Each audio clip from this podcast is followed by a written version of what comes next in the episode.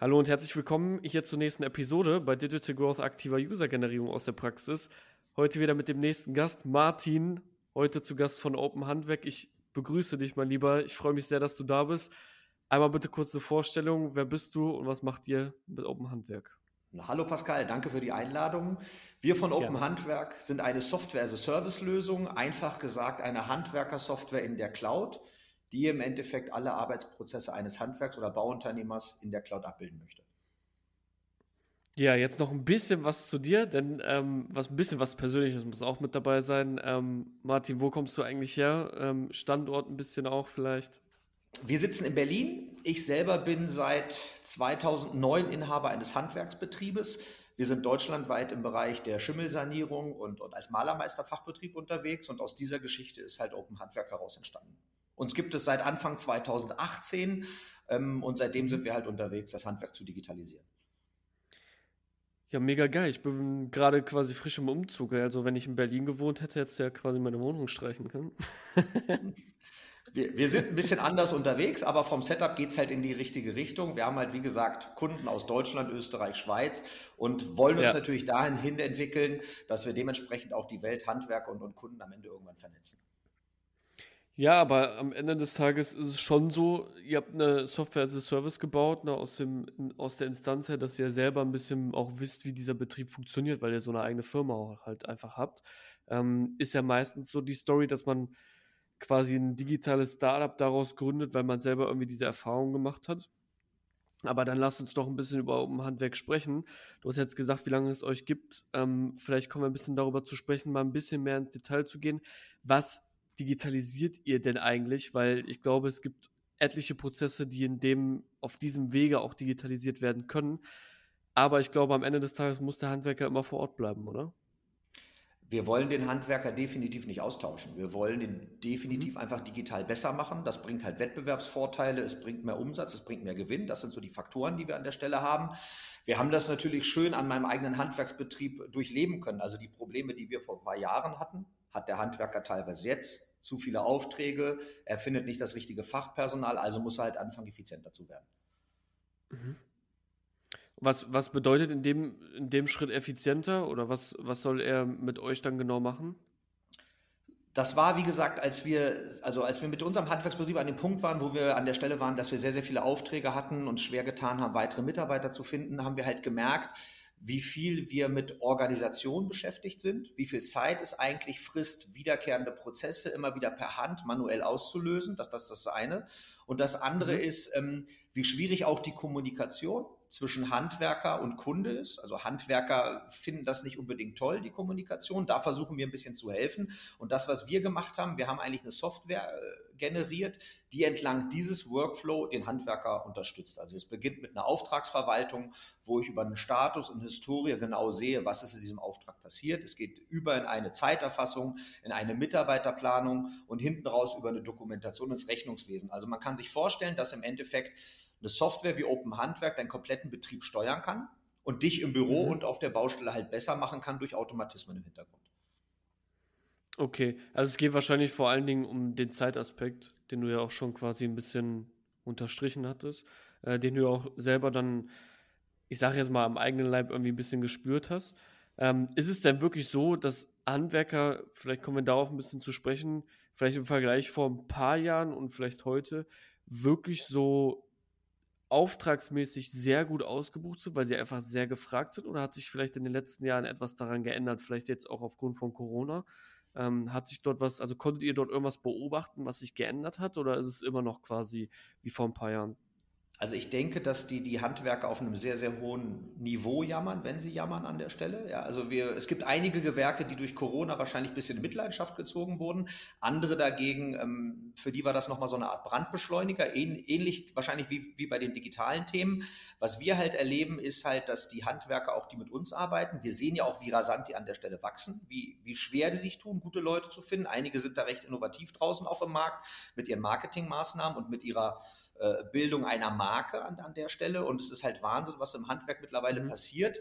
Vom digitalen Level sind einige wirklich ganz weit oben, aber die große Masse ist vom digitalen Level noch recht weit unten und da ist noch eine Menge Aufholpotenzial in dem Bereich. Okay, Menge Aufholpotenzial, das ist schon mal gut, weil das spricht ja auch gut für euch. Das heißt also, da ist noch Menge Luft nach oben. Vielleicht reden wir mal ein bisschen darüber, wo steht ein Open Handwerk jetzt? Also wie viele Betriebe nutzen euch denn tatsächlich aktuell? Und lasst uns mal dann ein bisschen über den Weg sprechen, den ihr quasi hingelegt habt, um diese Betriebe auch zu bekommen. Aber vielleicht erstmal, wie viele Betriebe nutzen aktuell wirklich richtig Open Handwerk in ihrer Firma? In Ihrem Betrieb? Wir sind aktuell bei, bei 1000 Unternehmen. Das sind Handwerksbetriebe als auch Bauunternehmen sowie mhm. Servicegesellschaften. Der Weg dahin war natürlich klassischerweise der kleinere. Am Anfang waren wir eine Lösung für den, wir nennen das immer so schön Man in the Van. Das ist der kleine Handwerker, der tagsüber auf der Baustelle ist, nachmittags sein Büro macht.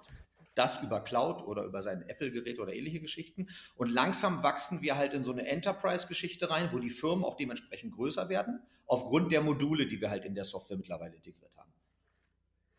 Okay, das heißt also, die Firma selber zahlt auch jeweils immer einen unterschiedlichen Preis, je nachdem, welche Art und Weise von, äh, auf welche Art und Weise sie Module vielleicht haben wollen, die sie drin haben oder nicht. Ich denke mal, dass, wie du schon sagtest, jemand, der vielleicht größer ist, das eine Modul gar nicht braucht, als jemand, der kleiner ist. Ne?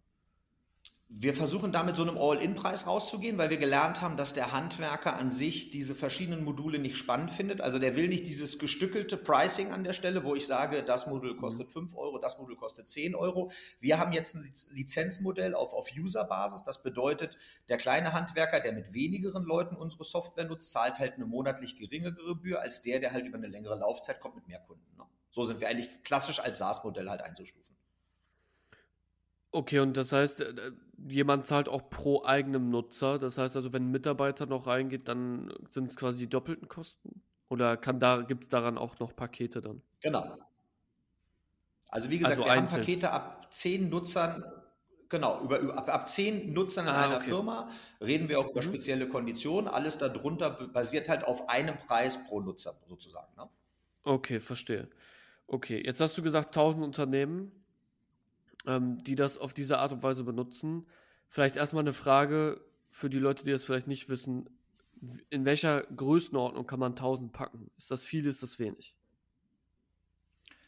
In Bezug denke, auf die ganze Zielgruppe. Genau, Bezug auf die Zielgruppe, wenn du dir Deutschland anschaust, hast du allein in Deutschland über eine Million Handwerksbetriebe. Jetzt mal Servicegesellschaft nur am Rande betrachtet. Also der Markt ist gigantisch groß. Das Spannende an der Geschichte ist, ein Großteil der Handwerker kommen aus der sehr alten Welt. Da reden wir über Excel, Word, Papier und ähnliches. Ähm, ja. Ein anderer großer Teil ist in On-Premise-Lösungen unterwegs, sprich, das sind Einzelplatzlösungen oder Lösungen halt mit, mit einem basierten Server. Aber es gibt an sich durch diese breite Masse sozusagen keinen richtigen Marktführer in dem Bereich und von daher ist die, die Zielgruppe mit über einer Million Betriebe halt gigantisch. Ne? Aber wir sehen halt, der Trend geht weg von der On-Premise-Lösung Richtung Cloud. Und neben Cloud-Lösung gibt es am Markt halt auch noch die eine oder andere, wir nennen das manchmal Insellösung, ohne das abwerten zu meinen. Das ist die eine oder andere App, die mich in einem speziellen Bereich halt deutlich besser macht. Ne? Und, und mhm. da äh, gibt es mittlerweile auch zahlreiche Anbieter, die halt den Handwerker ähm, digital unterstützen wollen, aber halt nur in eine bestimmte Richtung. Und wir haben da halt das, das große, dicke Brett, weil wir halt mit einem kompletten System kommen, womit wir eigentlich sein altes System austauschen wollen. Okay, das heißt also, ihr seid quasi dieses komplette Ding, womit ihr euch identifiziert und seid ihr denn dann auch auf dem Weg, dass ihr sagen würdet, auch Insellösungen können daran noch angedockt werden oder wollt ihr quasi das ganze Spektrum abdecken? Guter Hinweis an der Stelle. Wir haben als Open Handwerk 18 aktive Schnittstellen aktuell. Das bedeutet, du kannst vor Open Handwerk eine Schnittstelle lagern und hast dann Verknüpfung Richtung mhm. HubSpot mhm. oder Mailchimp. Du kannst hinten raus Open Handwerk verknüpfen mit diversen Buchhaltungslösungen, aber wir haben auch im Rahmen dieses Workflows die eine oder andere App, mit der wir halt aus unserer Welt als ERP-Lösung sozusagen in eine andere App verweisen, die irgendwas besser kann als wir. Da haben wir gar kein Problem mit an der Stelle. Also wenn wir auf Apps treffen, mhm. die irgendwie ihren Fokus haben und wir nicht so eine große Schnittmenge haben, sondern die unseren Kunden einen Mehrwert bringen, dann verknüpfen wir uns natürlich mit der Welt. Und das ist halt relativ neu in, in, in dem Bereich, weil die On-Premise-Lösungen, die aktuell am Markt bestehen, sind dort in dem Bereich bezüglich Schnittstellen recht, recht isoliert unterwegs. Okay. Ähm, ja, sehr guter Hinweis, weil das, das muss man natürlich immer wieder verstehen. Ähm in der Pharma wäre das jetzt ein bisschen eine andere Story. Da würde ich eher sagen, okay, die Leute wollen wenig Schnittstellen haben. Da geht es eher darum, dass jeder den ganzen Kuchen bekommt. Das habe ich aber auch, glaube ich, auch schon sehr oft erzählt. Ähm, kommen wir zurück zu diesen 1000 Unternehmen. Ähm, wie bekommt man 1000 Unternehmen, 1000 Handwerksbetriebe? Ähm, vielleicht, ich denke mal, es wird jetzt ein bisschen was anderes sein als zu Anfang. Da wird es vielleicht ein bisschen schwieriger gewesen sein. Aber vielleicht kannst du ein bisschen erzählen, was habt ihr tatsächlich gemacht? Äh, waren es wirklich die klassischen Wege, um vorne was reinzubekommen? Denn du hast gesagt, SaaS, die Leute können sie for free testen oder müssen sie einen Sales Call mit euch führen? Wir haben einen sieben Tage Test an der Stelle. Du kannst dich für uns registrieren, kannst mhm. sieben Tage die Software testen, auch mit gefüllten Musterdaten. Darüber hinaus hast du die Möglichkeit im Videobereich auch dir eine, eine, eine, eine Sales-Schulung oder eine Vertriebsschulung zu der Software anzuschauen, um einfach abzustecken, passt das in, in meinen Prozess, was die Software da anbietet. Wir haben den großen Vorteil, ja. dass die Software sehr offen aufgesetzt wurde, dass viele ihren Weg halt, ihren speziellen Prozess in der Software wiederfinden. Und darüber hinaus haben wir natürlich klassische Sales-Mitarbeiter, die im Rahmen einer Online-Demo per Google Meet oder Zoom dementsprechend auch die Software näher führen. Ne? Okay, das heißt also, er kann es selber testen, kann aber, hat aber die Möglichkeit dazu, quasi noch den Call zu buchen, um da mehr Informationen zu bekommen. Okay, warum sieben Tage? Wir haben halt gesehen, dass äh, der Testzeitraum eigentlich zweitrangig ist und dass das Ergebnis im Endeffekt das gleiche ist, ob wir daraus 7, 14 oder 30 Tage machen. Ja, ich, ich erlebe das selber aus meiner Welt, wenn ich was testen will und da steht 30 Tage Test dran, dann steht in meinem Kalender drin, an Tag 25 fange ich an zu testen. Das gibt der Software eigentlich, eigentlich eine ganz andere Wertigkeit und wir wissen, wenn er jetzt die Zeit hat, kann er sich sieben Tage anschauen. Ne? Damit qualifizieren wir natürlich auch so ein bisschen aus, wie qualifiziert ist der Lead, hat er Zeit, sich jetzt mit dem Thema zu beschäftigen. Das waren einfach aufgrund von Erfahrungswerten, die wir halt gesammelt haben. Okay, und habt ihr es mal andersrum getestet? Wir, wir, kamen ursprünglich von 30 Tagen, sind dann irgendwann auf 14 gegangen, dann auf 7 und haben natürlich an den KPIs gemerkt, dass wir mit 7 den Sales Cycle eigentlich am effizientesten aufsetzen können. Ne? Okay, ich frage deshalb, weil was, was soll er denn in den sieben Tagen machen? Was soll er in den sieben Tagen, wo er den Free Trial hat, was soll er machen? Genau. Er schaut im Endeffekt, ob die Software von ihren Funktionen in ihren Bereichen, die wir halt abbilden, seinen Prozess abbilden können. Also sprich, er kriegt eine Anfrage, erstellt ein Angebot, macht daraus einen Auftrag, plant seine Mitarbeiter, dokumentiert die Baustelle, schreibt eine Rechnung. Das ist so der klassische Workflow. Und den kann er in diesen sieben Tagen an gefüllten Musterdaten halt sehen. Wie sieht so eine gefüllte Software aus? An welchen Stellen werden welche Dokumente hinterlegt? Wie sieht eine Zeiterfassung der Mitarbeiter aus? Wie sehen Angebote und Rechnungen aus? Er kann aber natürlich auch frei in dem, in dem Tool halt spielen. Er kann uns auch per PayPal direkt kaufen und kann dann in seinem Account auch gleich weiterarbeiten. Ne? Da gibt es die verschiedensten Ansätze an der Stelle. Erfahrungsgemäß ist, wenn die Firmen jetzt größer werden, ja, ist das natürlich auch ein längerer Sales Cycle, der über die sieben Tage halt auch deutlich hinausgehen kann. Ne? Mhm. Okay, ich frage deshalb, ich versuche zu verstehen, wo, wozu der Free Trial da ist. Denn ähm, du bist einer der ersten, der mir sagt, äh, wir gehen jetzt einfach mal davon aus, dass es sieben Tage sind. Mhm. Weil normalerweise ist es eher so, dass man, also die, der, ich mag Free Trial, ich finde es auch nicht besser als Freemium, aber Free Trial muss man sich halt genau überlegen, warum und warum ich frage, ist, was muss er halt tun, damit er versteht, was die Software bringt und wie lange dauert das? Und danach sollst du den Free Trial halt machen.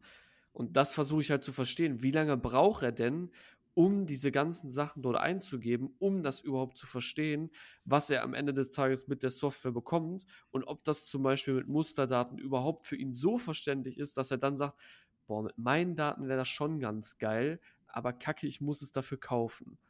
Ähm, das ist meine äh, Überlegung. Ist, ist, ist, ein, ist ein sehr, sehr spannender Ansatz. Wie gesagt, wir haben seit 2018 an dem Thema äh, gearbeitet, will ich nicht sagen, aber natürlich auch ganz gute Learnings an der Stelle gehabt mit den Sachen, die wir gemacht haben. Mhm. Und das, was wir machen, geht halt recht tief. Also noch, wir ersetzen im Endeffekt eine On-Premise-Lösung durch unsere ERP-Lösung in der Cloud. Das geht schon recht tief. Und die Erfahrung, die wir halt gemacht haben, im Endeffekt reichen diese sieben Tage, um sich ein Bild zu machen. Kann ich meinen Prozess damit abbilden? Werde ich damit in meinem Unternehmen halt besser? Kann ich damit meine alte Software austauschen?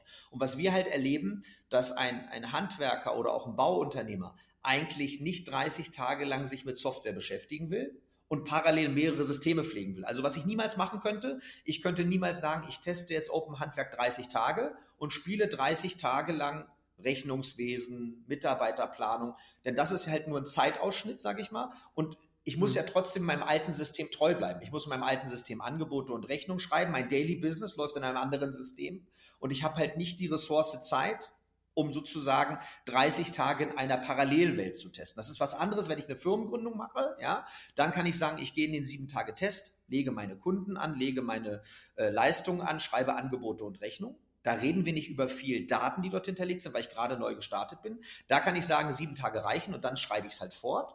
Bei den anderen Geschichten ist es dann eher, ich teste sieben Tage, passt das, gehe vielleicht in eine Online-Demo, stelle vielleicht meine drei bis fünf Fragen, ob der Prozess dazu passt und dann beschäftige ich mich damit, wie kriege ich meine Daten aus der alten Welt in die neue Welt. Und dann reden wir halt über den Prozess des Onboardings. Ne? Also ich glaube nicht, dass diese 30 Tage Hilfe äh, führend sind, weil 30 Tage wird keiner ein Testsystem halt neben seinem Standardsystem laufen lassen.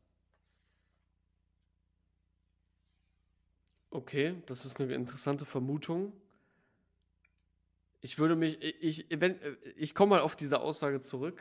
Ähm, ich möchte nur Gedanken anregen, Martin, das soll nichts Negatives heißen. Bitte ähm, berücksichtige das. Da würde ich mich fragen, wieso soll ich ein Buchhaltungsprogramm einen Monat testen, wenn ich auch noch mein altes pflegen muss? Und äh, das soll kein Vergleich sein, aber ich mache mir nur darüber Gedanken, warum sieben Tage? Weil für mich ist das halt keine Begründung zu sagen, dass man glaubt, dass er in diesen Tagen versteht, wie ein Prozess aussieht. Ähm, so genauso aus dem Grund könnte ich dir ja sagen, in 14 Tagen könnte ich vielleicht viel besser verstehen, wie meine Buchhaltung aussieht, wenn ich vielleicht statt einer Rechnung in einer Woche vielleicht zehn Rechnungen eingepflegt hätte.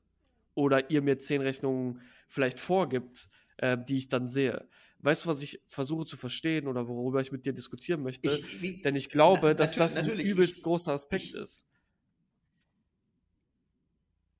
Sorry, also die Erfahrung, die ich halt aus der, aus der On-Premise, nee, nee, die Erfahrung, die ich halt aus der On-Premise-Welt zum Beispiel sehe, wie Software früher vertrieben wurde oder beworben wurde oder ähnliches, ne? da hast du phasenweise gar keine richtige Testphase, da kommt halt der Außendienstler zu dir und zeigt dir irgendwas. Was ich halt glaube, dass ein Buchhaltungssystem, ja, ähm, Klar, es ist, es ist mächtig, aber mit einer ERP-Lösung, ich glaube auch nach 30 Tagen oder nach 14 Tagen wirst du nicht alle Funktionen und Features von Open Handwerk gesehen haben, weil wir halt echt mächtig sind. Und ich glaube, der Punkt ist wirklich, dass der Handwerker sagt, zu 70, 80 Prozent ist das der Workflow, wie ich ihn in meinem Unternehmen an der Stelle halt habe. Ne? Und wir, wir heben uns natürlich mit Sachen mhm. ab. Wir müssen natürlich Sachen haben, die die On-Premise-Welt hat. Die On-Premise-Welt kann ganz toll mit irgendwelchen Themen halt kalkulieren.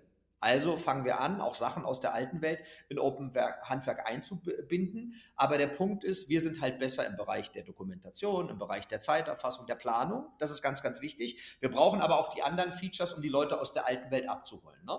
Und ich glaube, wenn du auf so eine Insellösungen triffst, die halt irgendwas speziell können, ich kann nur Zeiterfassung, ich habe nur einen Messenger oder ähnliches, da ist es relativ einfach, ein Freemium aufzusetzen, ja, oder auch ein Free Trial länger laufen zu lassen, weil das kann ich parallel laufen lassen. Ich glaube, dass so eine ähm, CRM-Lösung oder, oder ERP-Lösung einfach zu tief geht, um sich dort 14 oder 30 Tage mit dem Thema zu beschäftigen. Ich glaube, der Weg geht eher dahin, ich habe es gesehen, ich habe ein Gefühl, was die Software kann und jetzt will ich meine fünf oder zehn Fragen loswerden, ob ich wirklich diesen Prozess so nachspielen kann. Ne? Und dadurch wird der mhm. Betrieb oder der Handwerker eigentlich auch effizienter, weil es kann ja sein, dass er sich auch drei, vier, fünf Lösungen draußen anschaut. Ne? Und ich glaube, dann wird dieser Cycle an der Testphase unendlich lang. Und ein weiterer wichtiger Aspekt ist, wenn ich einen Lead von uns nach 21 Tagen oder 28 Tagen anrufe als Beispiel, ja, aus dem Sales. Mhm. Der weiß gar nicht mehr, mit wem er redet unter Umständen. Bei sieben Tagen ist das Zeitfenster recht schmal. Das heißt, er weiß noch, was er gerade testet. Und wir wollen ja auch so eine Call to Action an der Stelle haben. Wenn der Handwerker sagt, hey, ich hatte sieben Tage lang keine Zeit, gar kein Problem, dann können wir die Geschichte ja nochmal verlängern. Aber wir haben natürlich eine Call to Action und der kontaktiert uns und wir kommen in den Austausch mit ihm und können fragen, was willst du mit der Software erreichen? Und können dir das natürlich auch im Rahmen von der Demo zeigen. Ne? Hm. Das ist der Aspekt dahinter so ein bisschen. Okay, ja, ich finde es ich find's unglaublich spannend, denn ähm, wenn ihr, wenn ihr so viel könnt und ich gucke mir auch nur HubSpot an, ich glaube, da weiß 99% der Leute wissen gar nicht, was sie alles können. Es ist ja auch einfach immer so, dass auch zu viel zeigen, zu viel, was man eigentlich kann, verwirrt den User am Ende des Tages. Denn ich glaube, alles, was ein Free Trial hat, zielt nur darauf ab, dem einen User, der es gerade testet, diesen einen Nutzen den er daraus, also sein eines Problem, was er gerade hat, damit zu lösen. Das, wir nennen das halt immer First Strike. Es gibt immer nur einen First Strike in irgendeiner Art und Weise, in irgendeiner Software, die der User halt haben möchte, um überhaupt zu verstehen, ey, lohnt sich das Ganze für mich oder lohnt sich das Ganze halt nicht. Und deshalb sagte ich, vielleicht kann man da, also ich, ich, bin mir, ich bin mir ganz, ganz sicher, dass das Thema für euch nicht abgehakt sein wird, aber es ist halt unglaublich spannend, mit dir darüber zu reden, weil es verschiedene Ansichten gibt und viele Unternehmen machen das halt ganz anders und sagen, ja, ich teste jetzt einfach mal, ob mal 30 Tage funktionieren, ob mal 14 Tage funktionieren oder ob mal 15 Tage funktionieren. Denn im Prinzip, dann haken wir das Thema auch ab, Martin, könnte man ja auch sagen, sieben Tage reichen vielleicht nicht, weil er vielleicht neun Tage braucht, um es zu verstehen. Aber das wisst ihr ja gar nicht. Denn das weiß ja nur der User, weil ihr könnt noch nicht wissen, wie lange testet er das ganze Zeug jetzt und wann hat er es genau getestet. Auch mit Tracking-Tools wird das irgendwann schwierig. So, und deswegen sehr, sehr interessante Diskussion, Martin. Möchtest du noch dazu irgendwas sagen, bevor wir zu einem anderen Thema kommen? Bin, bin ich vollkommen bei dir bei dem Thema. Ja, es ist so, so auch so, so, so ein Try and Error und vielleicht ist es auch eine Zahl dazwischen mit zehn Tagen. Also nochmal, wir, wir kommen von 30, sind über 14 gegangen, sind bei sieben und haben gemerkt, was passiert. Wir verkürzen, verkürzen unseren Sales Cycle, ja, und wir wollen ja eigentlich auch, dass du unseren Videocontent schaust. Wir wollen, dass du die Musterdaten dir anschaust und wir wollen dich natürlich auch in unserer Online-Demo haben, damit wir dein, dein Need oder dein, dein Prozess viel besser verstehen können an der Stelle. Ne? Und ich, ich denke, es ist ein dickes Brett, was wir da bohren, ja, denn wir erleben halt auch, dass Handwerk und Bau, die, die Entscheider an der Stelle oftmals nicht viel Zeit haben. Das spricht natürlich an der Stelle auch wieder für sieben Tage, weil wir erleben das nach Tag 20 und Co. Ich glaube, da kriegst du den Kunden auch irgendwann nicht mehr konvertiert, dann ist das das Gleiche mhm. und der ist halt on hold an der Stelle. Ne? Aber es ist ein spannendes Thema. Ja. Wahrscheinlich spielt da, dazu auch noch in, die, in, in, in diese Entscheidung, dass wir ein eigenfinanziertes Startup sind. Ja, und bei uns geht es halt gar nicht darum, guck mal, wir wollen dir einfach zeigen, uns gibt es Natürlich sind wir ein bisschen First Mover mit dem, was wir machen, aber wir müssen natürlich auch am Ende des Tages irgendwie monetarisieren. Das ist, glaube ich, ein ganz, ganz großes Thema, Klar. weil sonst könnten wir das ganze Thema halt auch als Freemium raushauen und sagen, mach doch einfach. Ne? Aber das ist halt an der Stelle nicht das passende Modell für uns. Und momentan fühlen wir uns in dem Modell ganz wohl. Aber klar, alle paar Monate schauen wir halt und, und schauen, wären wir vielleicht erfolgreicher, wenn wir es in eine andere Richtung drehen. Ne? Ja, ja, ich glaube, das ist ein ganz wichtiger Aspekt, den du angesprochen hast. Ihr seid eigenfinanziert, da hat man einfach andere finanzielle Möglichkeiten. Man muss vielleicht ein bisschen mehr darauf schauen, monetär zu sein, wobei ich auch sagen kann, 99% aller Leute, die so ein Startup gründen, sind eigentlich wenig monetär in den ersten vier Jahren. Deswegen ändert sich daran eigentlich wenig, ob sie jetzt bootstrapped sind oder ob sie finanziert sind. Ändert sich nicht großartig viel drin, weil die Margen halt einfach zu gering sind und erst bei Skalierung hocheffizient eintreten werden. Aber ähm, anderes Thema. Wir sind ein bisschen davon abgeschweift. Also wir haben uns, äh, wie, der, der Weg war ja, wie kommt man zu den 1000? Jetzt haben wir über das Produkt gesprochen und wie man zu den 1000 kommt, ist Produkt und Marketing. Und lasst uns doch mal ein bisschen darauf gucken, was ist denn im Marketing bei euch passiert, damit ihr auf diese 1000 gekommen seid, die dann vielleicht die Free Trials gebucht haben, Demo-Calls etc. pp. Was habt ihr dort vielleicht am effizientesten aus deiner Erfahrung nach gemacht, um Handwerksbetriebe zu bekommen? Vielleicht zurück zum Anfang, als wir 2018 mit dem Thema gestartet sind, ähm, war das vom Timing, glaube ich, ganz gut. Trotzdem noch, noch recht früh. Ich meine, SaaS-Lösungen gibt es ja schon aus Amerika oder in anderen Bereichen schon länger. Im Bereich Handwerk und Bau ist das halt noch ein recht neues Thema. 2018 war das noch deutlich mühsamer. Da war das Thema bei den Personen Cloud, was geht mit einer Cloud, was kann ich damit machen, war noch alles sehr jungfräulich an der Stelle. Ich denke, das mhm. hat uns an der Stelle, glaube ich, ganz gut beflügelt. Ähm, das, was wir Richtung, Richtung Marketing machen, Richtung Google AdWords oder ähnliches, war am Anfang wirklich nur so ein bisschen Try and Error. Wir haben so ein bisschen gespielt, was geht, was geht nicht. Auch wenn ich Stand heute mir unser Budget anschaue, was wir fürs Marketing aktiv ausgeben, ist das alles noch überschaubar. Ich denke, dass mit den Partnerschaften, die wir geschlossen haben, ähm, einerseits die Schnittstellen, andererseits natürlich auch die Partner, die wir gewonnen haben, sei es eine Telekom, sei es eine BRZ Software oder Industriepartner an der Stelle, bekommen wir deutlich mehr äh, Sichtbarkeit im Markt. Den Eindruck habe ich halt ein bisschen. Und ähm, wir schaffen bei dem Handwerker verschiedenste Touchpoints. Das bedeutet also im Großen und Ganzen der Handwerker, der in seinem Daily Business, sage ich mal, dort einen äh, Baustoffhändler anfährt, dort vielleicht an anderen Bereichen auf Baustellen unterwegs ist, wird an diversen Stellen irgendwie mit Open Handwerk in Berührung kommen. gleich der erste Touchpoint reicht vielleicht an der Stelle nicht. Wir, wir, wir hören dann gerade, wenn die Leads bei uns reinkommen, wir mit denen sprechen, wie seid ihr auf uns aufmerksam geworden? Einige googeln uns, da sind wir organisch, glaube ich, recht gut unterwegs, aber ganz, ganz viele sagen halt, ich habe an diversen Stellen von euch schon gehört. Ja? Sei das im Bereich Telekommunikation, sei das im Bereich äh, Baustoffhandel oder, oder Hersteller. Und das ist, glaube ich, der Punkt, dass die Leute zwei, dreimal davon hören und sich dann äh, denken, schaue ich mal nach, was machen die denn so eigentlich? Ne? Und ich glaube, das ist ein ganz, ganz wesentlicher Teil, wie wir halt auch unsere Leads generieren an der Stelle.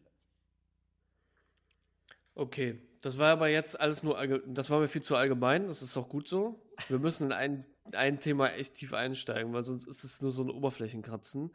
Ähm, da sind wir, da sind wir, müssen wir ein bisschen was ändern. Ähm, dann lass uns doch über ein Thema sprechen, was wirklich bei euch prägnant war. Ich meine, du hast ein bisschen was gesagt, was der Marketingbudget ausgibt. Da muss ich natürlich die Frage stellen, wie viel ist das denn? Ähm, und in welche Kanäle steckt ihr denn am meisten Zeit? Also welcher Kanal ist denn der eine Kanal, wo ihr rausgefunden habt, dort sind Handwerksbetriebe unterwegs, dort sollten wir aktiv sein und dort bekommen wir ganz gut Traffic her, weil natürlich glaube ich auch, dass es mit der Zeit so ist, dass sie von diversen Kanälen von euch hören. Das wird aber definitiv am Anfang nicht so gewesen sein, weil ihr jetzt vielleicht kein Team von zehn Leuten am Anfang gewesen seid, die irgendwie auf zehn Kanälen gleichzeitig unterwegs war. Ähm, das heißt, wie, vielleicht kannst du ein bisschen erzählen, wie hat es denn so angefangen, äh, mit welchem Kanal habt ihr angefangen und wie hat sich das Ganze dann ausgeweitet? Wir haben, wir haben natürlich klassischerweise mit, mit Google AdWords und Google Marketing an der Stelle angefangen. Ähm, am Anfang war das recht rudimentär, aktuell ist das überschaubar. Es ist immer noch überschaubar bezogen auf, auf ein Startup. Aktuell haben wir dort ein Marketingbudget von 5000 Euro. Das ist alles noch in über, im überschaubaren mhm. Maße. Wir haben uns andere Kanäle angeschaut, natürlich Geschichten wie äh, Instagram oder Facebook da tun wir uns halt als klassisches B2B-Produkt ein bisschen schwer. Es ist toll, wenn wir da Sichtbarkeit mhm. bekommen, klassischerweise durch Kunden, die uns halt in ihre Stories etc. einbinden. Aber ähm, Instagram und Facebook als klassischen Kanal zu sehen für eine B2B-Software, sehe ich relativ schwierig. Da ist es wirklich eher so eine, so eine Brand-Awareness, so nach dem Motto, guck mal, da sind die auch ein bisschen. Ne? Aber als klassischer Lead-Kanal würde ich die Sachen zum Beispiel eher ausschließen. Mhm. Warum? Ich glaube, es geht langsam erst los in dem Bereich. Bisher war das eher noch sehr, sehr rudimentär, sag ich mal. Ne? Es gibt mittlerweile Geschichten über, über Handwerk und Bau, spannende Kampagnen, mhm. Lust auf Handwerk oder andere wie Check and Work. Dadurch bekommst du zum ersten Mal in dem Thema eine gewisse Reichweite. Davor war das eher rudimentär, da waren es halt dementsprechend die Vorreiter. Ne? Aber wie gesagt, ich glaube, ähm, über die Geschichte wirst du keine Leads generieren. Ja, du kannst höchstens einen Anreiz und eine Sichtbarkeit schaffen, aber als klassische Lead-Generierung sind, glaube ich, andere Kanäle deutlich besser. Und wir persönlich setzen halt eher auf das Partnermanagement, dass wir über Partner mit deren Außendienst, mit deren Sales dementsprechend deutlich mehr Reichweite bekommen. Ne? Das ist auch ein guter Weg. Ich würde, äh, ich teile jetzt einfach nur mal meine Erfahrung, was ich glaube. Ich glaube, dass es ein sehr guter Channel wäre Warum? Weil ich glaube, dass Handwerksbetriebe mittlerweile die Möglichkeit brauchen, über Social Media Kunden zu generieren und näher bei den Kunden zu sein, um vielleicht ein Support-Ticket zu beantworten, was weiß ich, weil es vielleicht einfacher ist, als in diese krasse Digitalisierung zu steigen, aber da bist du ja viel, viel mehr drin als ich, ne? Ähm, in Form von Webseite voll aufgepimpt, ähm, du weißt, was ich meine, um so in den Kundenkontakt zu kommen. Ich glaube, dass sie das nutzen, um in Kundenkontakt zu kommen. Und deshalb würde ich sagen, dass es eventuell auch die richtige Möglichkeit wäre, darüber Kunden zu generieren, weil mittlerweile, ich meine, das Argument kommt relativ häufig, aber auf keinem anderen Social Media gibt es mehr Leute als auf Instagram und Facebook. Pascal, bin ich vollkommen bei dir, ja. Und wenn, damit wir ein bisschen tiefer gehen können, wenn, wenn du dir so unsere Strategie anschaust, wie sieht so eine Digitalisierung im Bereich Handwerk und Bau aus? Ne? Ähm, ja. Relativ einfach, du hast Startups, die mit viel Geld und viel Marketing eher auf Großbaustellen gehen, auf Generalunternehmer, die kommen also von dem großen Ganzen und rollen das irgendwann nach unten aus. Wir kommen eher von unten, von der grünen Wiese, wo ganz, ganz viele kleinere und größere Handwerker dementsprechend sind, die noch nie auf einer Großbaustelle gearbeitet haben, die noch nie Nachunternehmer waren. Ne? So, so wächst das Thema halt ganz, ganz gesund organisch. Und wenn du dir anschaust, wie wir die Digitalisierung sehen, unterteilen wir das bei uns in drei Bereiche. Wir sehen uns in der Mitte, nennen das mal digitale DNA oder Infrastruktur. Und davor geschaltet sehe ich genau das, was du gesagt hast. Ja, ich brauche eine Webseite, ich brauche Social Media, ich will Leads oder Kunden darüber generieren, ich will eine Marke an der Stelle aufbauen. Diese Marke brauche ich hinten raus natürlich auch, um entsprechendes Fachpersonal für mein Unternehmen zu finden. Ne? Das ist der eine Set, den wir vorne sehen. Dann kommt diese digitale DNA oder Infrastruktur, wo wir so den Bereich Workflow übernehmen. Und ganz, ganz hinten kommen dann, wir nennen das immer Rocket Science, neue Geschäftsmodelle für Handwerker und Unternehmer. Das könnten halt sein IoT, Smart Living, all diese ganzen Geschichten, womit ich mhm. dementsprechend neue Geschäftsfelder als Handwerker vielleicht eine bessere Marge machen kann oder mich äh, als First Mover halt positionieren kann. Ne? Was ich aber glaube, dass all diese Bereiche, die wir halt sehen, basieren auf einer digitalen DNA, weil ich denke, dass der Handwerker, der jetzt mit einer tollen Webseite rausgeht, mehr Kunden und Leads und Anfragen generiert, der braucht eine digitale Infrastruktur, um diese Geschichten auch abarbeiten zu können. Gleiches geht Marktplätze. Ich glaube, dass der Trend auch immer mehr Richtung Marktplätze gehen wird, wo Handwerker sich halt abbilden. Auf uns kommen sehr, sehr viele Unternehmer zu, die halt Marktplätze generieren wollen. Die Handwerker sind da noch in der Unterzahl. Ich glaube, dass in Zukunft immer mehr Handwerker mit Modellen kommen werden, wie man über den Marktplatz sozusagen Kunden generieren kann und das Ganze halt ein bisschen skalierbarer bekommt. Ich glaube, da geht die Reise halt hin. Und natürlich ist da Webseite, Lead etc. ein wichtiger Bestandteil. Ich glaube aber, dass der Bereich B2B Software in dem Bereich erst langsam nachziehen wird. Also wenn es genug Content und genug Stories gibt über Handwerker, die Sachen posten, dementsprechend, um eine gewisse Reichweite zu bekommen, um neue Kunden, mehr Mitarbeiter und ähnliches zu gewinnen, dann glaube ich, dass der B2B nachziehen kann. Aber wir erleben halt von denen, die eine gewisse Reichweite haben, sind das oft nicht entsprechende Entscheider Richtung Software, sondern das sind teilweise Auszubildende oder andere, die in Unternehmen arbeiten, die einfach sagen, ich finde das einfach toll, über Handwerk und Bau zu kommunizieren. Ja, ich glaube, da gibt es noch nicht so diese klassischen Digitalstrategien dahinter. Das wird alles mit der Zeit, glaube ich, kommen. Auch der Bereich Influencer. Es gibt schon einige mit, mit extrem guter Reichweite. Ja, das wird alles noch in Zukunft mehr werden.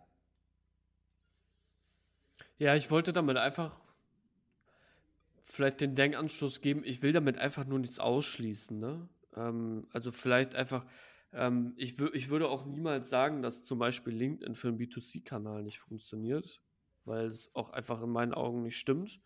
Ähm, Deswegen sage ich nur, ich würde darüber nachdenken. Ich bin jetzt keiner, der unbedingt sagt, boah, ich bete jetzt hier Facebook an oder sonst was, sondern ich sage einfach nur, ich würde es mir mal überlegen und vielleicht ist oft ist auch einfach der Weg, wie es gemacht wurde, nicht der richtige gewesen, als zu sagen, der Kanal ist es nicht. Weil es halt relativ einfach zu sagen, ist, der Kanal funktioniert nicht für mich, wenn du es halt, ich sage jetzt mal offensichtlich, ich hoffe, das war bei euch nicht so ist, scheiße gemacht hast.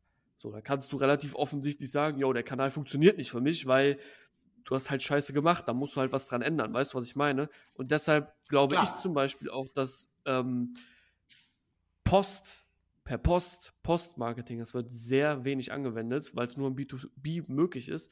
Aber glaube ich zum Beispiel, eine ziemlich interessante Sache für euch wäre, darüber mal nachzudenken. Ähm, dass ich so Kanäle nie ausschließen würde, auch wenn sie zum Beispiel aussterben oder so Litfaßsäulen-Marketing oder sowas. Ähm, weißt du, was ich meine? So ganz oldschool-mäßige äh, Kanäle. Ähm, jetzt kann man auch wieder sagen, ja, Pascal, du warst voll beim Handelsplatz. Vielleicht findest du das jetzt ganz geil wegen Zeitung. Sage ich auch, ja, Zeitung würde ich heute vielleicht ausschließlich vielleicht einem Prozent der Unternehmen empfehlen, weil es unglaublich teuer ist. Aber es hat auch seine Daseinsberechtigung und funktioniert irgendwo in bestimmten Fällen. Und ähm, ja, das war einfach so meine Überlegung dahinter, zu sagen, okay, vielleicht muss man das einfach von einer anderen Perspektive sehen und darüber nachdenken und auch die Umstände sich mal anschauen, warum etwas vielleicht nicht funktioniert hat. Weil ich glaube, es ist viel wichtiger zu wissen, warum etwas funktioniert oder nicht funktioniert, als das Ergebnis selber. Das ist halt mein Glauben dahinter, weil es halt wenig bringt, wenn du, wenn was funktioniert, du weißt aber gar nicht warum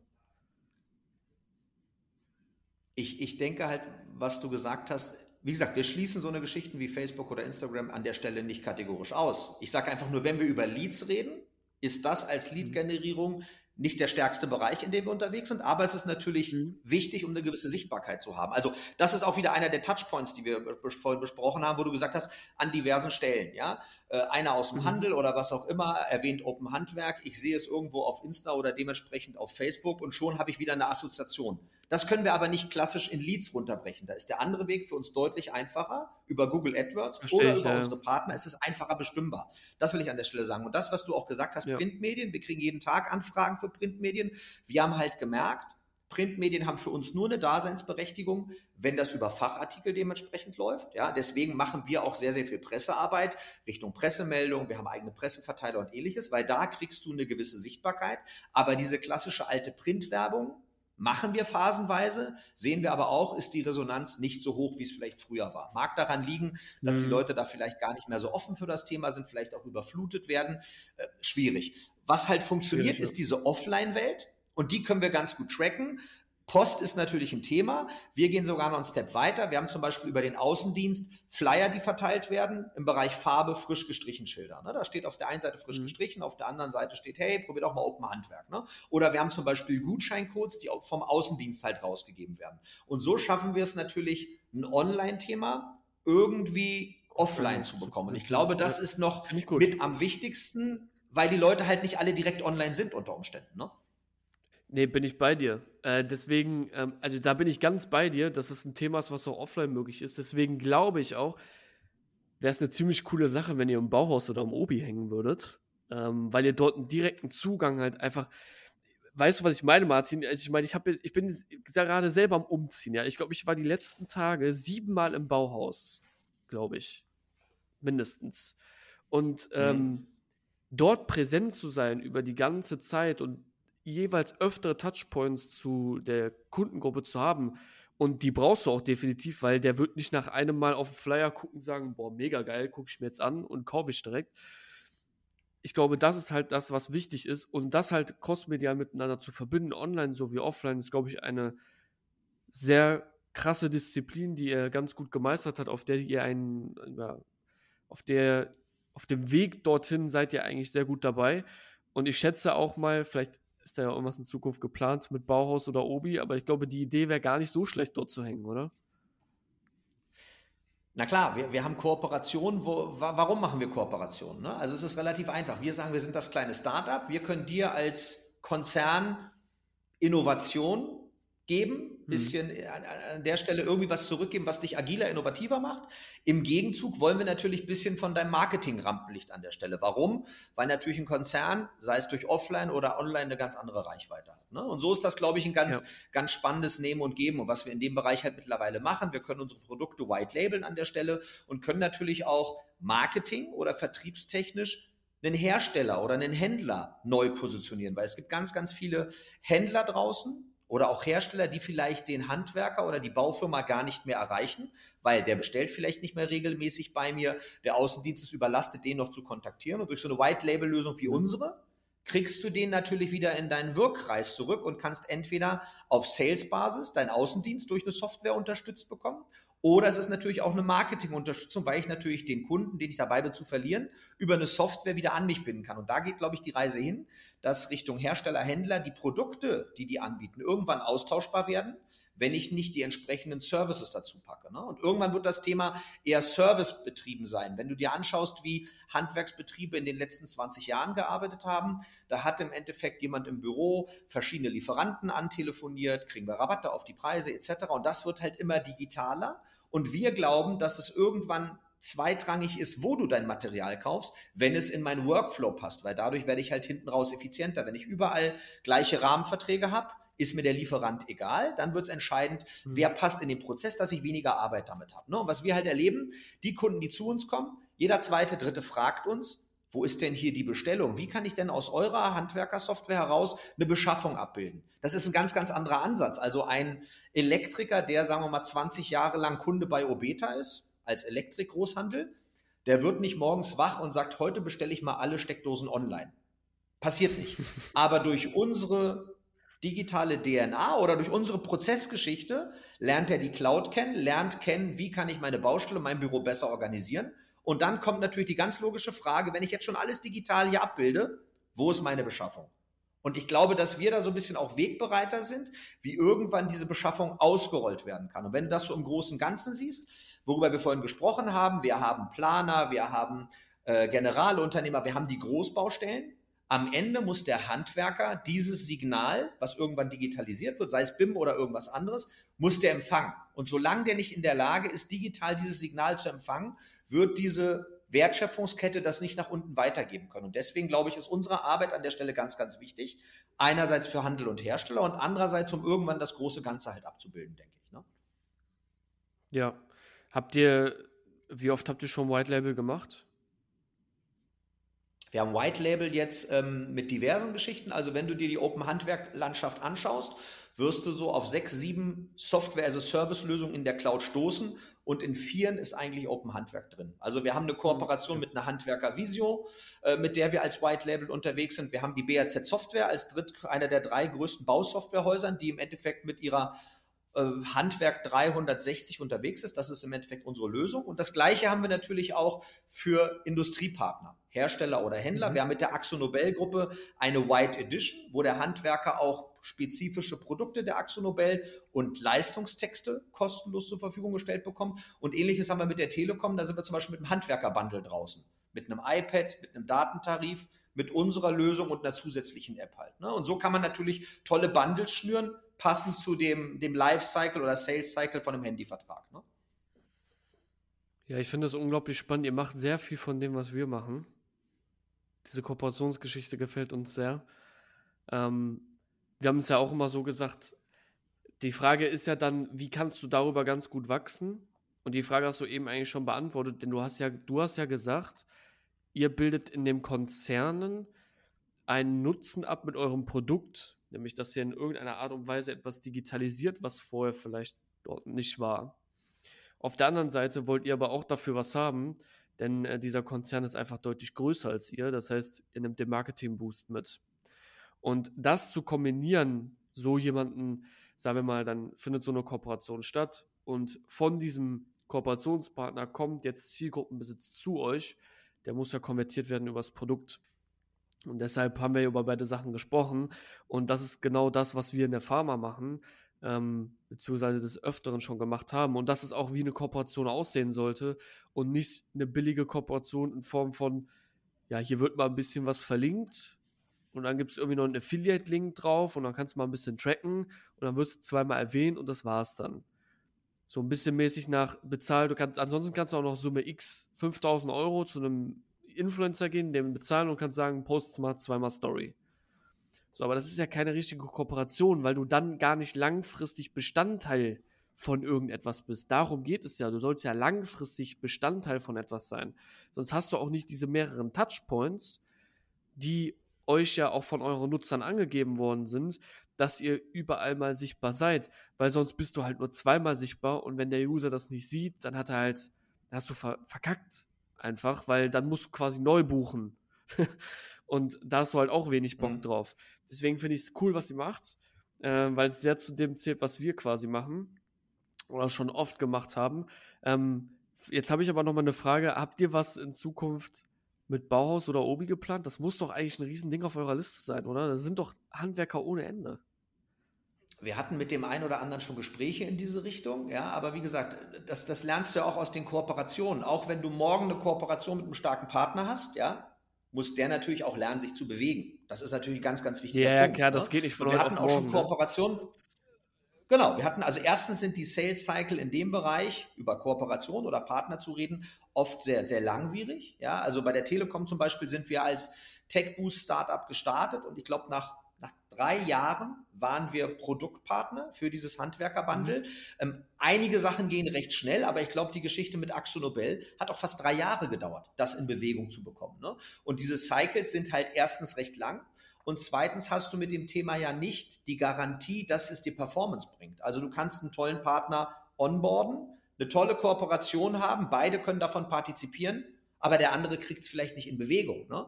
Weil er seine Leute nicht abgeholt bekommt, die das vielleicht nicht promoten oder was auch immer. Gerade diese Online-Offline-Geschichte. Deswegen ist das eigentlich an sich keine Garantie, aber wir sind da halt ähnlich unterwegs, wie du halt gesagt hast. Und die, die auf uns zukommen, haben eigentlich immer ein von diesen drei Punkten, die wir halt mitbringen, passen halt. Also hast du jetzt mhm. zum Beispiel einen Hersteller, der sagt, Sales Marketing ist unwichtig. Aber hey, ich finde Monetarisierung über digitale Medien halt toll, ne? Oder über digitale Tools. Dann können wir halt sagen, hey, mit unserer White Label Lösung können wir dich an der Monetarisierung beteiligen.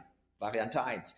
Den anderen holen wir vielleicht ab, weil der sagt, ich will einfach nur ein Marketing Tool haben. Ich will einfach, äh, einfach nur sagen, ich kann meinen Handwerkern draußen eine White Edition oder eine White Label Geschichte von Open Handwerk mit an die Hand geben, kann die binden, kann die vielleicht später mit Werbung bespielen oder was auch immer. Da geht es um diesen Marketing-Aspekt, weil ich normalerweise Geld in andere Kanäle schmeißen würde. Und der dritte ist halt wirklich ein Sales-Thema, wo wir halt sagen können, es ist doch toll, wenn unsere Kunden Open Handwerk nutzen und Open Handwerk und der Kunde und der Hersteller oder Händler dementsprechend ähm, so zusammenarbeiten, dass mein Außendienst den Handwerker vertriebstechnisch betreuen kann, wenn der Handwerker das an der mhm. Stelle möchte. Ne? Und diese drei ja. Kanäle können wir halt abbilden und du merkst, jeder hat halt eine andere Strategie. Der eine setzt auf Monetarisierung, der andere setzt auf Marketing und der andere möchte sein, sein Sales-Thema halt stabilisieren oder verbessern. Ne? Und, und das ist eigentlich dieser Entry-Punkt. Wie kommt es, dass wir als kleines Startup schaffen, starke Partner zu gewinnen? Ne? Und das ist halt der Ansatz dahinter. Und damit wächst ihr auch langfristig besser, als wenn ihr es andersrum macht. Ähm, weil, also das ist zumindest meine Überzeugung, erstens habt ihr das Budget dafür nicht, jetzt einfach mal 20.000 Euro vielleicht in einen Kanal wie Google Ads zu ballern und dann auf der anderen Seite nochmal 20.000 Euro irgendwie in irgendwas anderes, ähm, weil ihr vielleicht nicht fremdfinanziert seid, was ihr ja auch nicht seid.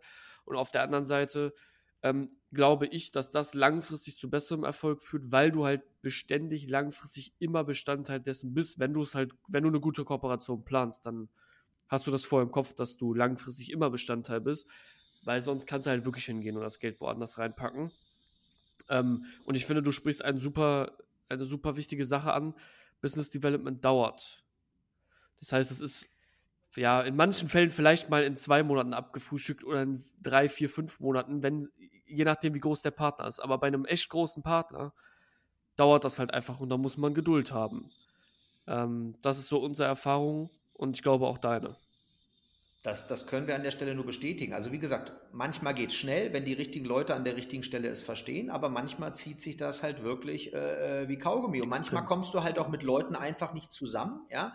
Und wie gesagt, ich sehe das halt eher als strategische Ausrichtung, wie du halt schon gesagt hast. Alles, was wir machen, versuchen wir eigentlich langfristig auszurichten, ja. Und das sind natürlich auch gegenüber anderen Wettbewerbern natürlich auch äh, Markteintrittsbarrieren an der Stelle, ja. Und du siehst, was für eine Resonanz das ist, weil wenn wir über Partner reden, haben wir oftmals nicht nur den Partner aus der zweiten, dritten oder vierten Reihe, sondern wir haben halt Partner aus der ersten oder zweiten Reihe, die sich halt zu so einem mhm. Thema bekennen und da an die Kooperation bekommen. Und das sind natürlich dann die entsprechenden Referenzprojekte, wieder andere Welten halt zu bekommen. Also wir haben zum Beispiel in unserer Software ja. auch dementsprechend Fintech-Themen verbaut, wo du einen Mehrwert des Workflows bekommst, weil du vorne Ware finanzieren kannst, weil du hinten ein Factoring draufsetzen kannst, wo wir auf einmal bei Banken und Versicherungen interessant werden, ne? weil man halt in unsere Software auch entsprechende Banken oder Versicherungsthemen integrieren kann und darüber die Kunden auch ganz anders abholen kann. Ne?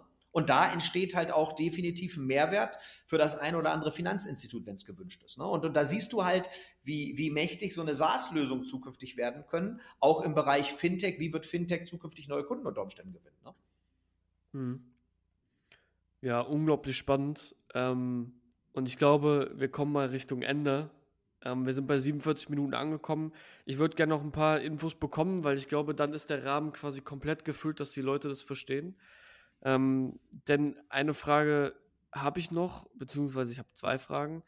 Ähm, man fragt ja also ganz gerne so nach Umsatzzahlen, ähm, die auch nicht so gerne beantwortet werden.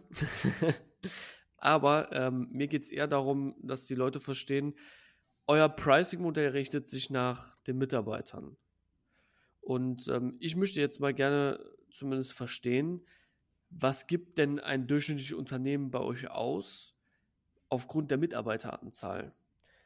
Damit man das mal in Relation setzen kann, weil jetzt gerade wissen wir nur, okay, es gibt 1000 Unternehmen, aber wir wissen gar nicht, in welcher Größenordnung die sind. Also, was haben die bei euch gebucht? Und daraus lässt sich natürlich dann auch natürlich resultierend sagen, wie viel Umsatz ihr quasi macht. Ja, ähm, aber es ist quasi zwingend notwendig, um diesen Rahmen zu, zu verstehen, denn nicht ein Unternehmen heißt nur ein Mitarbeiter. Das heißt also nicht nur, wenn ein Mitarbeiter bei euch ähm, 40 Euro kostet, sage ich jetzt einfach mal, ähm, dass ihr nur 40 Euro daran verdient. Ist ganz einfach zu sagen. Also klar, wir, wir, wir berechnen pro Mitarbeiter. Ähm, der, die kleinsten sind natürlich die klassischen Einzelhandwerker, die sind vielleicht auch schon eine Weile dabei, haben vielleicht noch irgendwelche Sonderkonditionen, weil die schon länger dabei sind. Das haben wir in der Regel auch so gehalten, dass wir da bisher äh, Altkunden keine Preiserhöhung mitgegeben haben, was, glaube ich, eine ganz, ganz faire Geschichte für so ein wachsendes Startup an der Stelle ist. Ähm, natürlich geht jetzt die Lösung in immer größere Richtung. Der größte Kunde von uns ist irgendwas zwischen 50 und 100 Mitarbeitern, Arbeitsplätzen. Jetzt kriegen wir Anfragen mhm. auch mit 200, 300 Mitarbeitern, wo du natürlich äh, äh, einen ganz anderen Prozess abbilden muss. Der sagt vielleicht, ja, zu ja. 80 Prozent ist das meine Lösung, aber wenn ich diese Bereiche nicht abgedeckt bekomme, kann ich nicht in deine Welt kommen, muss man ganz klar sagen. Unser Sweet Spot, das ist vielleicht ganz interessant, liegt so bei 5 bis 20 Mitarbeitern aktuell. Warum? Weil natürlich der Inhaber seinen Laden führt, der ist der Handwerker, Bauunternehmer, was auch immer, kürzere Sales Cycle, schnellere Entscheider am Tisch und wir laufen halt nicht durch irgendwelche mittelständischen Unternehmen, wo vielleicht alles über eine Einkaufsabteilung läuft. Das ist so unser Sweet. Spot. Und wir haben halt auch gesehen, dass unser Warenkorb in den letzten 12, 24 Monaten deutlich gestiegen ist, weil wir natürlich Richtung 5 bis 20 laufen und wir auch recht speziell einen Weg der Monetarisierung haben. Also das bedeutet, du kannst klassisch als SaaS bei uns in eine Monatslizenz erwerben. Du hast einen Jahresvertrag und zahlst deine monatliche Rate. Du kannst aber natürlich auch 12, 24 oder 36 Monate dich an uns binden, kriegst darüber halt einen günstigeren Preis kriegst dafür aber auch die höhere Rechnung für die Laufzeit. Ne? Und die Erfahrung, die wir halt gemacht ja. haben, dass die durchschnittlichen Warenkörbe bei uns irgendwas zwischen 3.000 bis 5.000 Euro liegen, auf die Kunden, die jetzt in unsere Welt kommen. Ne? Und dann ist das ganze Thema natürlich auch mit einem Sales-Thema belegbar. Wenn ich eine App habe, die irgendwie 5 Euro kostet, wird es schwer, dann Sales dahinter zu setzen, geschweige denn eine Online-Demo. Ne? Und das waren halt alles Learnings in den letzten Jahren. Was müssen wir machen, um das Sales thematisch irgendwie zu bespielen? Denn der klassische mhm. Handwerker kauft das Thema nicht bei PayPal. Ob es eine kleine App ist oder ob es eine große Workflow-Software ist, der ist nicht äh, dafür bestimmt aktuell auf den Button zu klicken und online zu kaufen, sondern du musst sein Problem lösen können ne? im Rahmen dieses Prozesses. Und das war halt eins der wichtigsten Learnings. Wie setzt du das auf, dass man darauf halt auch eine Vertriebsstruktur aufsetzen kann? Ne? Hm. Und jetzt hast du von Vertriebsstruktur geredet. Was, wie viel Sales macht ihr so im Monat? Mit eurer Vertriebsstruktur aktuell? Wir haben, wie gesagt, über Zahlen reden wir da recht ungern, aber wir haben drei Sales-Leute in Vollzeit bei uns, die halt rund um die Uhr theoretisch Online-Demos machen, ne? die du auf der Webseite halt buchen kannst. Ja, ich brauche keine genauen Zahlen, Martin. Ja, wie gesagt, nur ein Richtrahmen. Jeder, gut, relativ einfach. Jeder Sales-Mitarbeiter bei uns ist natürlich im, im fünfstelligen Bereich. Ne? Ja, okay, ja, das reicht schon. Ansonsten ähm, rechnet sich das ganze Thema halt nicht. Ne? Ich, ja, erstens das nicht und zweitens hätte sich, also mich hat es extrem gewundert, weil äh, bei 1000 Unternehmen muss das auf jeden Fall irgendwie so sein. Also das Einzige, Klar. was du jetzt noch nicht gesagt hast, ist, wie viele, also wie, aus wie vielen Mitarbeitern euer komplettes Team besteht. Ähm, und wenn mhm. das jetzt noch geklärt ist, das kannst du jetzt gerne noch beantworten, dann können sich die Leute sowieso vorstellen, dass sie nicht irgendwie da bei 8000 Euro im Monatszeit? Also wir, wir, wir, wir sind aktuell 15 Mitarbeiter dementsprechend und wie gesagt, wir schreiben schwarze Zahlen durch unsere SaaS-Monetarisierung und, und damit sind wir eigentlich ganz gut unterwegs und dadurch sind wir natürlich auch in der Lage, eigenständig und schnell auf, auf dementsprechend Sachen zu reagieren und, und dementsprechend anzupassen. Und wir versuchen immer wieder neue Geschichten zu machen. Was machen wir im Sommer, wenn der Handwerker vielleicht genug Auslastung auf seiner Baustelle hat, sich vielleicht nicht mit äh, Software beschäftigen will, dann kommen wir zum Beispiel mit einer Wechselprämie, wo wir sagen, wenn du deine alte Welt verlässt, können wir dir noch ein bisschen entgegenkommen. Also äh, es ist halt eine SaaS-Lösung, aber im Vergleich zu anderen SaaS-Lösungen ist das halt durch den Kunden, Handwerk und Bau und durch das Modell, was wir fahren, vielleicht nicht so einfach skalierbar wie eine, wie eine HubSpot oder eine Zoom oder weiß ich was, wo die Leute vielleicht auch noch viel mehr online klicken. Das haben wir an der Stelle halt nicht. Ne? Mhm. Es ist wirklich so ein, so ein Hands-on-Sales-Thema, muss man an der Stelle dazu sagen. Letzter Zusatz von mir. Ich glaube, HubSpot ist genau wie ihr nicht leicht skalierbar. Das ist zwar am Anfang kostenlos, aber die sind schweineteuer. Die skalieren sich auch extrem hoch. Und was man auch niemals vergessen darf, ich glaube, alles, was so über 1000 Euro geht, wenn nicht sogar ein bisschen drunter, kauft der User sowieso nur in einem Sales Call. Niemals einfach so, weil du jetzt mal eine E-Mail geschickt bekommen hast, oh, ich kaufe jetzt mal. Deswegen bei HubSpot staffelt sich das ja quasi auch so hoch, so wie bei euch. Deswegen seid ihr für mich auch ein, zu einem gewissen Maßen schon eine SaaS, aber so irgendwas zwischen SaaS und Enterprise. Ne? Und das hast du ja auch quasi erwähnt ähm, dass sich das dort so hinbewegt. Schön, Martin. Ich glaube, wir sind soweit durch. 54 Minuten. Unglaublich spannende Insights. Hat mir sehr viel Spaß gemacht. Ich hoffe, dir auch. letzte Frage, die ich ähm, sehr gerne im Podcast stelle, ist, was können die Leute in Bezug auf euch jetzt, was können Handwerksbetriebe im Jahr 2021, letztes Quartal äh, oder Anfang nächstes Jahr von euch noch erwarten? Wir haben die eine oder andere spannende Kooperation in der Pipeline. Das, was du halt sagst, Touchpoints, Bauhaus, Obi, da werden wir mit ein paar Sachen kommen zum Jahresende, dass du vielleicht in dem einen oder anderen Markt uns an diversen Stellen sehen wirst. Das, das, das finden wir strategisch halt recht spannend. Ansonsten, wie gesagt, wir entwickeln die Software täglich weiter. Wir haben eigene Entwickler in-house und ich glaube, wir, wir wissen genau, an welchen Modulen wir noch schrauben müssen, um vielleicht auch größere Handwerker und Bauunternehmer abzuholen. Und das ist eigentlich unser Ziel zum Jahresende, dass wir dann auch diesen Sweet Spot mhm. vielleicht noch mal ein bisschen erhöhen. Spannend war noch der Ansatz, den du vorhin gebracht hast, mit ab 1000 Euro. Was ich gelernt habe, ab 5000 Euro kauft eine andere Abteilung und ein anderer nutzt es. Da wollen wir halt irgendwann ran. Aber dafür müssen wir natürlich Richtung Generalunternehmer und Richtung Großbaustelle noch ein Stück mehr in die Enterprise-Lösung. Ne? Das ist unser Ziel zum Jahresende. Ja, ähm, ich glaube, wenn wir noch auf den Unterschied zwischen Buyer und User eingegangen wären, dann wäre das nochmal eine ganz andere Schiene gewesen. Dann wäre das hier nochmal eine halbe Stunde länger gewesen.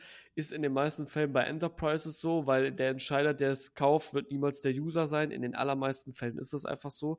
Spannendes Thema, aber Martin, ich glaube, darauf können wir gerne zu sprechen kommen Ende des Jahres, wenn ich euch dann im Obi-Baumarkt äh, oder im, Bauhaus sehe. Da können wir gerne nochmal eine Folge aufnehmen und auch gerne darüber reden. Ansonsten würde ich mich jetzt erstmal fett bei dir bedanken für diese geile Folge. Wir sind bei 56 Minuten angekommen und sage mal, falls da draußen ein ja, Unternehmer ist, der sich gerne mit Martin connecten möchte oder er hat einen Handwerksbetrieb oder kennt jemanden, Martin kann man ganz gut auf LinkedIn erreichen. Ansonsten ähm, schaut euch Open Handwerk an. Links dazu findet ihr alles in den Show Notes. Und ich würde sagen, das letzte Wort lasse ich dir jetzt, Martin. Ich funk mich quasi schon mal aus und sage vielen Dank fürs Zuhören. Bis zur nächsten Episode. Bis dahin, dein Pascal. Ciao. Danke, Pascal, für die Einleitung und wir kommen gerne wieder. Ciao.